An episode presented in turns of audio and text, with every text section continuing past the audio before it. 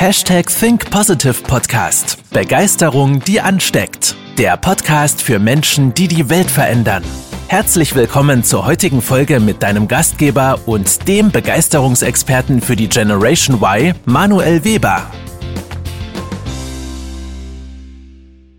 Hallo und herzlich willkommen zu einer neuen Folge des Hashtag Think Positive Podcast. Heute wieder mit einem, ich würde sagen, wundervollen Podcast-Interview und zwar mit Eileen Bastopku, liebevoll genannt die Rote Zora aus unserer Mastermind. Und ja, wir haben heute ein ganz, ganz, ganz wertvolles Thema und ich glaube, das betrifft im deutschsprachigen Raum sehr, sehr viele Frauen. Also, wenn du eine Frau bist, absolut wertvoll heute dieser Inhalt, den wir mitliefern. Wenn du eine werden möchtest, kann ja auch vorkommen, ähm, ebenfalls sehr wertvoll aber auch für Männer, weil da ganz, ganz viel, ganz, ganz viel Grundlage hintersteckt in unserem Mindset, in unserer Persönlichkeit.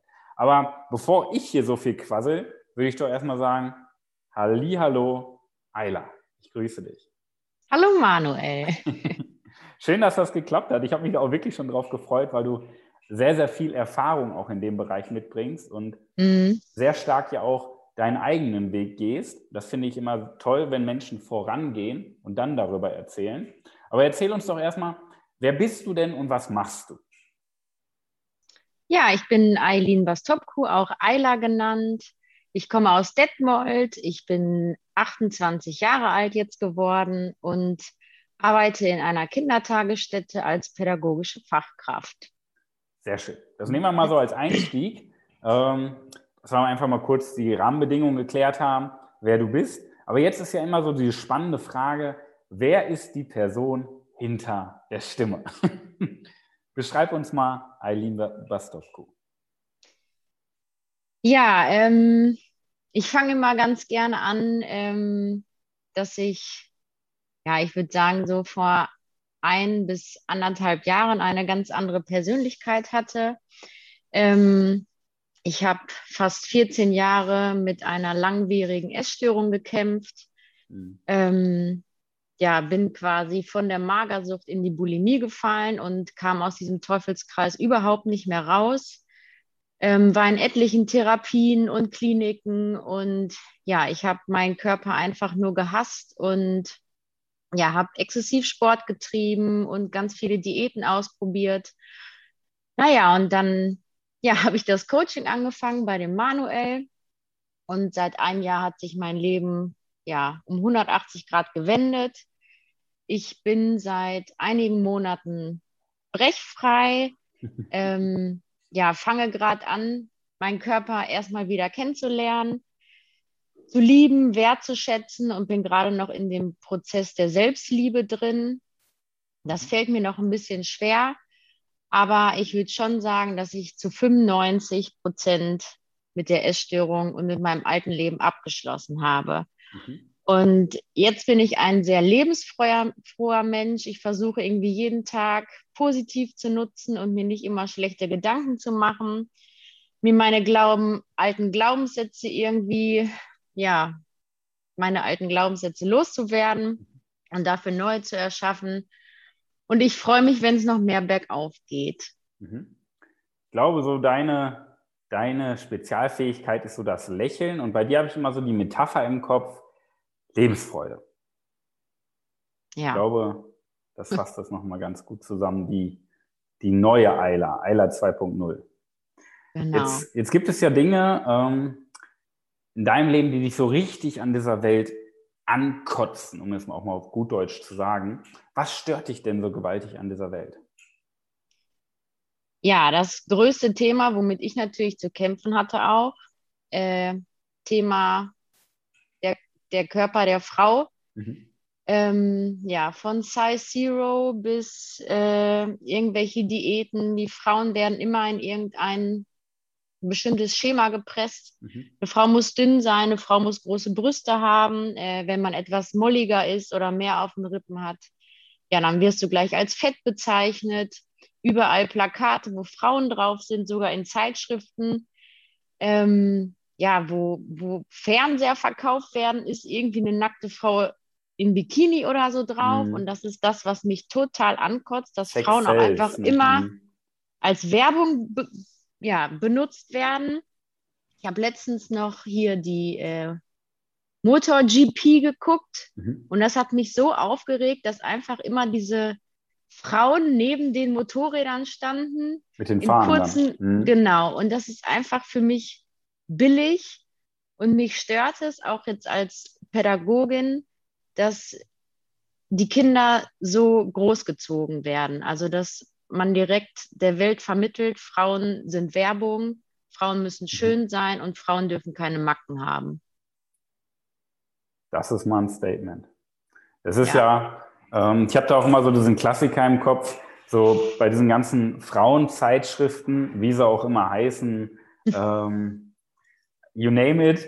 Ähm, erste Seite steht immer, ja, äh, Size Zero ist wieder angesagt. Zweite Seite steht dann immer wieder, ähm, fühl dich wohl mit deinem Gewicht. Und dritte Seite sind dann irgendwie die besten Tortenrezepte.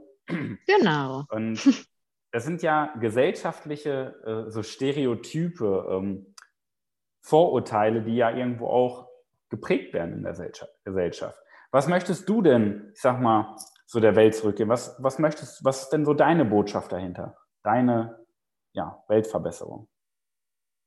Meine Botschaft dahinter ist einfach, dass jede Frau, egal wie sie aussieht, wie groß sie ist, wie klein sie ist, sich mhm. in ihrem Körper wohlfühlen sollte mhm. und nicht auf andere Meinung oder von der Gesellschaft beeinflusst wird. Okay. Das nehmen wir mal so als Aufhänger so für unser Thema ja auch heute. Da möchte ich mit dir gerne genauer reingehen, weil ich glaube, du kannst da viel auch nicht nur aus Wissen sprechen, aus irgendwelchen klugen Büchern oder Videokursen, sondern du sprichst halt auch viel aus Erfahrung, weil du es ähm, selber gepackt hast, geschafft hast in deiner Entwicklung. Ähm, jetzt stelle ich mal eine fiese Frage und die meine ich sehr respektvoll. Warum ist das denn so? Warum ist das bei uns, bei uns Frauen?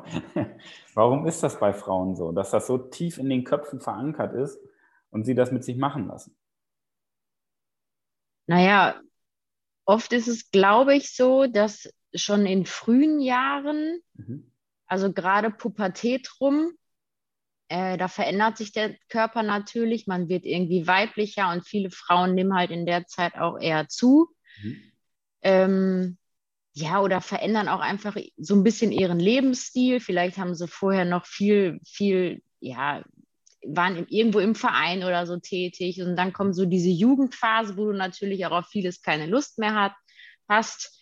Ähm, du lernst vielleicht einen anderen Freundeskreis kennen, ähm, ja, die ersten Disco-Besuche oder so. Und dann ist es häufig so, dass viele kein Blatt vor den Mund nehmen. Mhm. Und dann drückt dir einfach mal jemand rein, ey, du warst aber auch mal dünner oder du mhm. könntest auch mal weniger essen. Und ich glaube, wir Frauen sind ja auch sehr sensible Wesen und mhm. wir nehmen das einfach ja in unser Herz auf. Und wenn wir nicht so selbstbewusst sind, dann geht das direkt in die falsche Richtung. Mhm. Ja, das Selbstbewusstsein bringt uns ja niemand bei. Das ist leider so, dass wir halt diese Stärke haben, damit umzugehen. Aber es sind ja diese, diese vermeintlich leichten Sprüche, so die man mal einfach so über die Schulter wirft ähm, ob das jetzt von Frauenseite oder von Männerseite ist, wo man einfach mal so flapsig sagt, hey, ähm, hast du zugenommen? Und du arbeitest eigentlich jeden Tag daran, irgendwo ähm, deine Wunschfigur zu haben und dann kommt wieder so ein doofer Spruch und der meint es vielleicht nicht ernst, das Gegenüber. Aber das ist unserem Kopf ja egal, das brennt sich so tief ein. Ja. Sind das auch so diese, diese Punkte, ähm, die uns dann später irgendwo in unserem Leben aufhalten, das, was sich da einbrennt? In solchen Momenten? Natürlich, ich äh, kann da immer nur aus eigener Erfahrung sprechen. Äh, zu mir hat damals auch mit 14 oder so jemand gesagt, äh, ich wäre zu dick. Und naja, dann habe ich so ganz normal mit Diäten und so angefangen. Und danach ist das halt in so einen Suchtfaktor übergegangen, dass ich 14 Jahre lang mit dieser Essstörung zu kämpfen hatte und überhaupt nicht mehr wusste, wie ich da da rauskomme, weil man entwickelt dann ja auch irgendwie noch weitere Süchte und dann bist du so tief in diesem Teufelskreis drin, mhm. dass du überhaupt keinen Ausweg mehr findest. Mhm. Teufelskreis, das beschreibt es gut. Ne? Ähm, was beschreib du doch mal den Teufelskreis? Woraus besteht er denn? Ja, der Teufelskreis besteht in erster Linie daraus, dass du 24 Stunden nur ans Essen denkst, mhm. obwohl du ja eigentlich nicht essen möchtest. Aber dein, ja, dein Kopf denkt die ganze Zeit nur, ich habe Hunger, ich habe Hunger, ich habe Hunger. Mhm. Dein Verstand sagt aber irgendwie, nein, du darfst nicht. Und dann denkst du irgendwie automatisch immer an Essen. Dann guckt man sich irgendwie auch im Internet Lebensmittel an. Mhm. Also so kenne ich das noch von mir. Ähm, oder du fängst an, für andere Leute toll zu kochen. Mhm. Äh, ja, und dann, jetzt habe ich die Frage gerade irgendwie nicht mehr auf dem Schirm. Ähm, was der Teufelskreis für dich ist, von deiner Perspektive. Ach so, ja, genau. Mhm. Naja, und dann, wenn du ein paar Diäten ähm, hinter dir hast, wo es vielleicht auch schon geklappt hat, kommt dann vielleicht noch so die Sportfrage, sollte ich mich nicht mal mehr bewegen? Mhm. Naja, und dann gehst du ein, zweimal die Woche ins Fitnessstudio, dann drei, vier, fünf Mal und dann irgendwann bist du sieben Tage die Woche da. Mhm. Es passiert aber irgendwie nichts. Ähm, naja, dann gehst du vielleicht wieder so ins Radikale, dann lässt du wieder ganz viel Nahrungsmittel weg. Ich habe mir 14 Jahre lang alles Mögliche verboten. Mhm. Dann kriegst du die Heißhungeranfälle und ja, so ist das dann irgendwie immer wieder ein Hoch und runter. Mhm. Ja, das, das klingt auf jeden Fall nach Erfahrung. Und ich glaube, das betrifft sehr, sehr viele Menschen. Diese ja. Muster, die wir im Kopf haben. Du hast eben was Schönes beschrieben. Eigentlich wollen wir essen, aber wenn es drauf ankommt, können wir irgendwie nicht. Was passiert da wirklich in uns? Was ist so deine Erfahrung? Ja, meine Erfahrung ist, dass ich also ich denke auch oft immer daran, dass ich als Kind so ein, ja, so ein Lustesser war. Also ich habe mhm. Essen einfach geliebt als Kind. Ich stand auch jede halbe Stunde irgendwie vorm Kühlschrank und habe geguckt, ob da irgendwas Neues drin ist. Ähm ja, und Essen ist eigentlich was für die Seele und was fürs Herz. Mhm. Und äh, ja, Essen ist einfach toll. Essen ist Verbindung mit, mit mhm. Freunden, mit mhm. Familie, mhm. an Weihnachten. Und ja, wenn du dich da drin so drin einschränkst, dann ist das auch irgendwie ziemlich oft blöd, gerade mhm. an so Familienfeiern oder Hochzeiten. Dann sitzt du da mit deinem Salat oder mit deinem Gemüse, worauf du überhaupt keinen Bock hast. Ja, und der Körper, sage ich immer, holt sich irgendwann das zurück, worauf er einfach richtig Absolut. Bock hat. Mhm. Da kann man noch so stark dem, sein. Mhm. Genau, und das ist in dem Fall dann einfach oft ja, süßes, fettiges. Mhm. Ja, diese Heißhungerattacken dann, die unkontrollierten. Genau. Mhm. Jetzt, ist, jetzt ist das ja irgendwo ein ganz schön fieses Konstrukt. Wir wollen zwar, aber wir können nicht.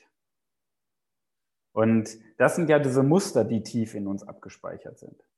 Diese, diese innerlichen, diese innerlichen Zwänge hat es eben so schön, so schön mhm. gesagt.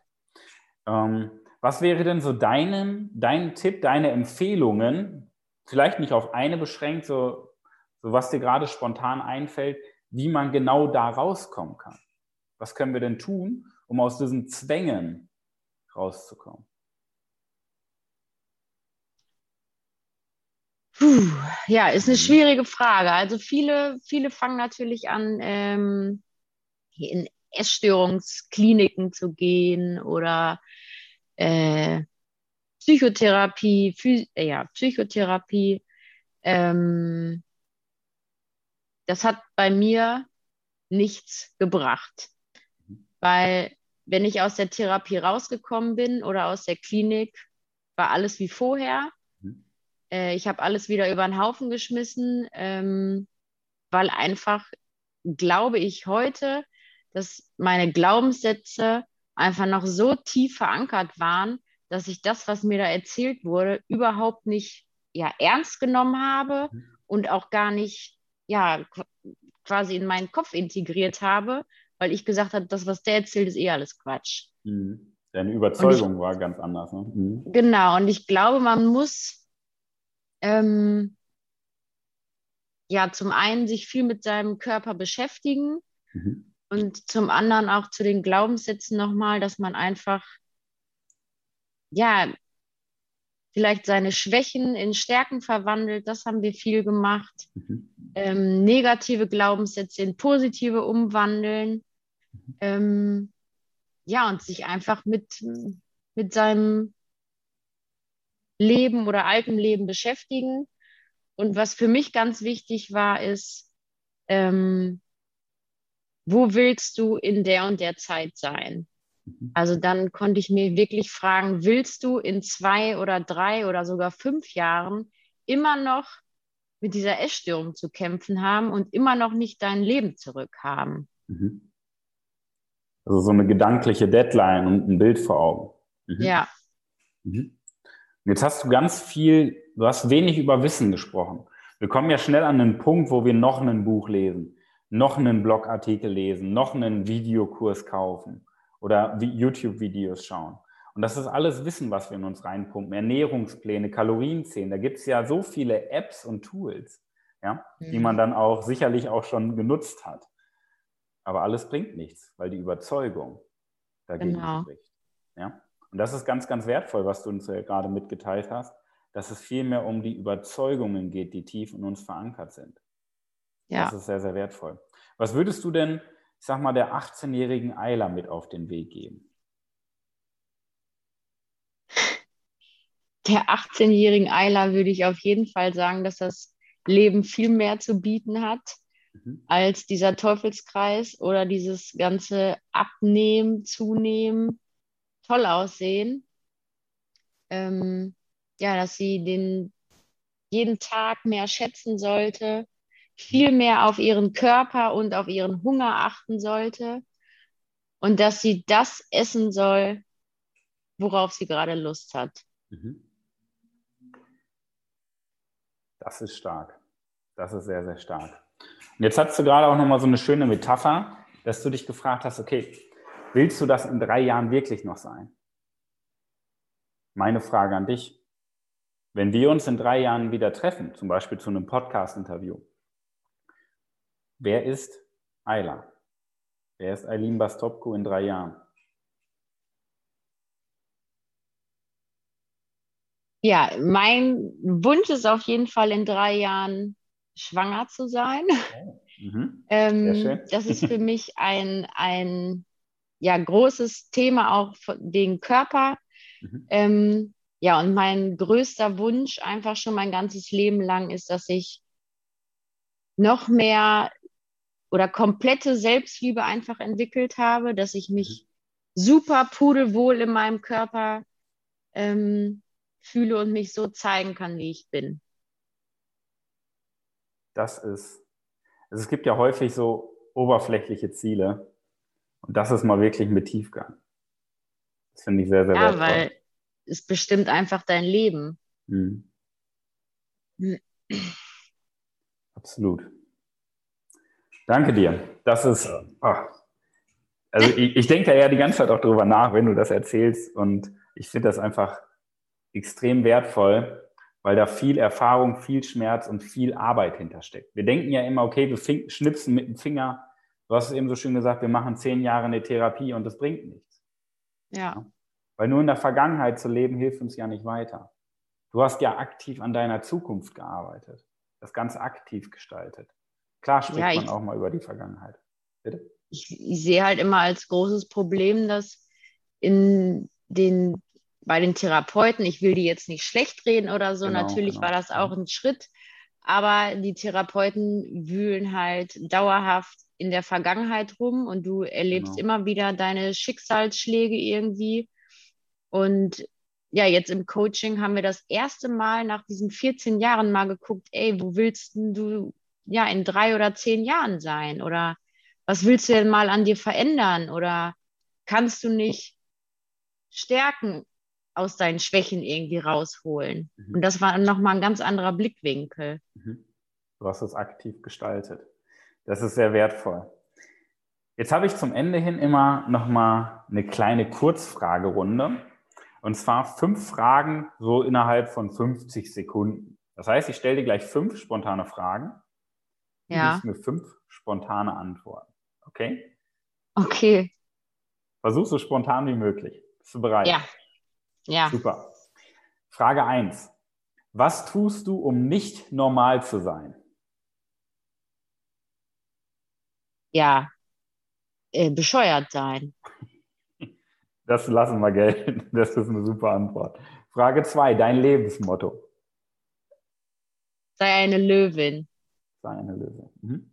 Frage drei: Was ist deine wichtigste Fähigkeit, die du der nächsten Generation mitgeben möchtest?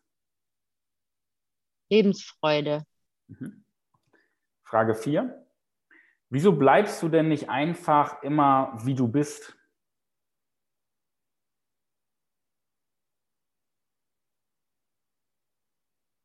Ach so. Ähm, weil ich mich immer wieder entwickeln kann und weiterentwickeln kann. Mhm. Oder will. Will. Und die fünfte und letzte Frage. Wenn du ein Superheld bist, was wäre deine besondere Fähigkeit? Ich würde allen Frauen die Selbstliebe zuschicken oder zaubern. Zaubern, Ja. das klingt schön. Ja. Das klingt magisch. Oder nicht nur Frauen, ich glaube insgesamt. Mhm. Einfach der Menschheit, äh, ja, dass einfach jeder Mensch glücklich mit seinem Körper Mhm. und mit seinem Aussehen ist. Mhm. Ja, ich glaube, das gibt es auch bei vielen Männern. Man sieht es ja. Ja. allein im Fitnessstudio, wenn man den Zwang hat, dicken Bizeps zu bekommen, Fitnesssport zu betreiben, nur damit man Genau. mal Anerkennung bekommt, weil man sie früher nicht bekommen hat. Das ist ja auch Ja, ich kenne viele Männer, die dann einfach auch oft als ja, Lauch oder Hering. Ja. Und ich glaube, das ist für Männer auch ziemlich schlimm. Das tut auch weh.